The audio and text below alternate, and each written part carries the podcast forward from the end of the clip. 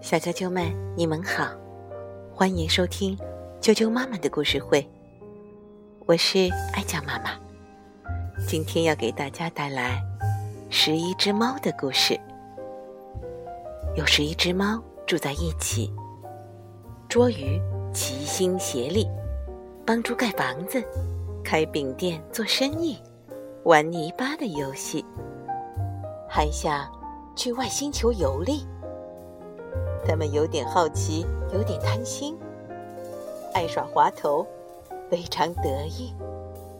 有时想得太美，结局却惨兮兮。热心帮助别人，却只要有机会就想占便宜。他们的故事乐趣多多，他们的生活充满惊喜。聪明顽皮的十一只猫。就像每一个孩子，就像可爱的你。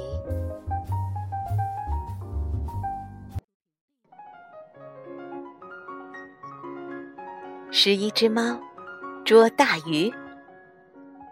日本的马场灯文图，张斌翻译，朱自强审定，星星出版社出版。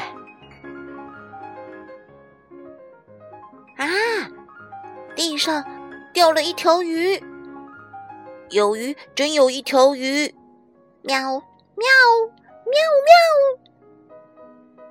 兄弟们，静一静，我们十一只猫是伙伴，大家要友好相处。好，交给我来办吧。虎猫队长把小鱼分成了小份儿。鱼肚子好像很好吃，鱼头要大一些。我可不想要尾巴。胡子长长的猫爷爷走了过来。你们这些野猫，想不想吃大鱼？要是有胆量，呃，就去试试吧。在那座山后面很远很远的地方，有一个很大很大的湖，湖里住着一条大鱼，大的呃就像怪物一样，呃，呃，喵 喵喵！要是有那么大的鱼，我们就可以吃得饱饱的啦。不管是多大的怪物，只要我们齐心合力，就能把它抓到，绝对没问题。十一只猫出发了，它们翻过山坡，越过原野，不停的往前走。终于，远远的看见了一个湖，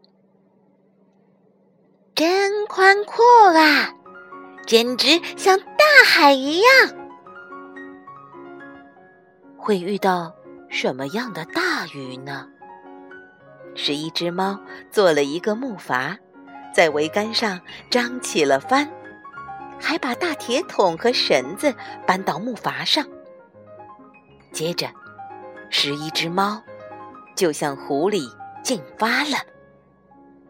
太阳落下去。又升起来，又落下去，又升起来。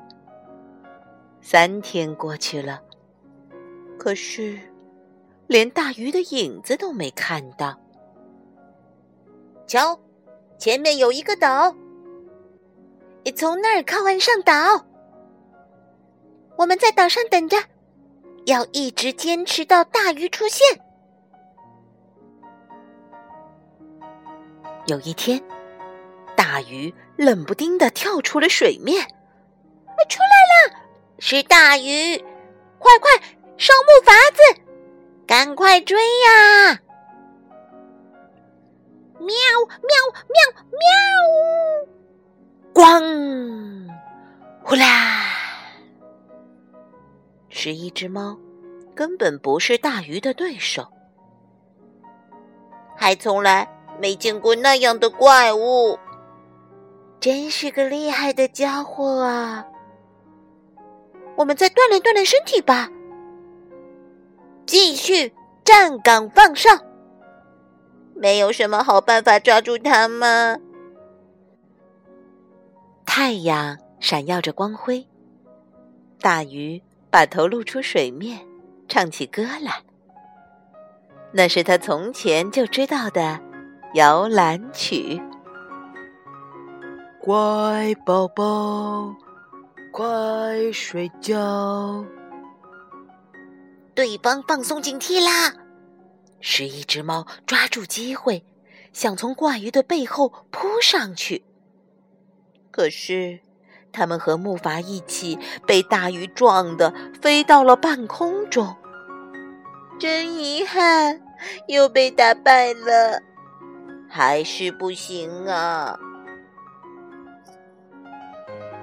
有一天晚上，是一只猫发现大鱼正躺在一个小岛上，那里是大鱼喜欢的地方。咦，它在岛上睡着啦！大鱼正在睡觉。是一只猫，一边围着大鱼绕圈儿，一边唱着歌。他们唱的是：“乖宝宝，快睡觉。”渐渐的，大鱼开始打起了呼噜。虎猫队长迅速的向大家发出了攻击的信号。啊呜喵！十一只猫，呼的扑了上去。虎猫队长一脚踢飞了海螺枕头，大鱼一下子昏了过去。哈，兄弟们，我们终于抓住了大怪鱼啦！哦，大家要是看到了，一定大吃一惊。是啊，我们赶快回去，让他们看看。赞成。在大家看到之前，绝对不许吃。赞成。大鱼被木筏拖在后面，十一只猫都忍着不让口水流出来，一边忍着口水，一边齐声唱着丰收渔歌，接着又唱起了摇篮曲。这期间，十一只猫。时不时的瞟着后面。第二天晚上，湖上辽阔的天空中挂满了星星。过了一会儿，飘来了云朵，湖面变得一片漆黑。天亮了，你猜怎么了？啊！野猫们吃光了大鱼，十一只猫，个个肚子圆的像狸猫一样。小啾啾们，十一只猫捉大鱼的故事就讲到这儿了，明天见。